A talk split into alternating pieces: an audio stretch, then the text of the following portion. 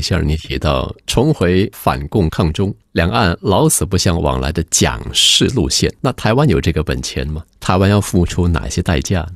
我认为目前看似所谓的抗中保台，看似好像要反共抗俄啊，两岸过不往来的这这种过往的那种台湾戒严的时候的状态，但实际上呢都是假的，就是用嘴巴讲，让台湾民众呢有情绪宣泄，让两岸呢互相敌视，但是仅此于此。要再超过一点，说真的，要让台湾民众开始做军事训练，要开始学会怎么样拿枪，怎么样放子弹什么的。做到这个地步的时候呢，我我相信，不要说政治人物，台湾民众可能自己都无法接受。也因此可以看得出来，台湾现在是在做一定程度的宣传工作而已。我认为它只是一个用宣传的方式来打这场两岸的沟通战。但是这样的方式能够持续多久，是令人质疑的。而且这样子的代价，就像我刚刚说的，一旦当中国大陆的民意或者是他的民族主义被挑起来之后，他认为说好，我宁可牺牲金钱，但是我要在我的自尊上面得到一些满足。那台湾要付出什么样的政治、军事、政治经济上面的代价？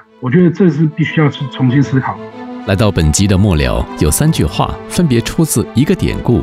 一篇散文和一个故事，可以让你我玩味深思。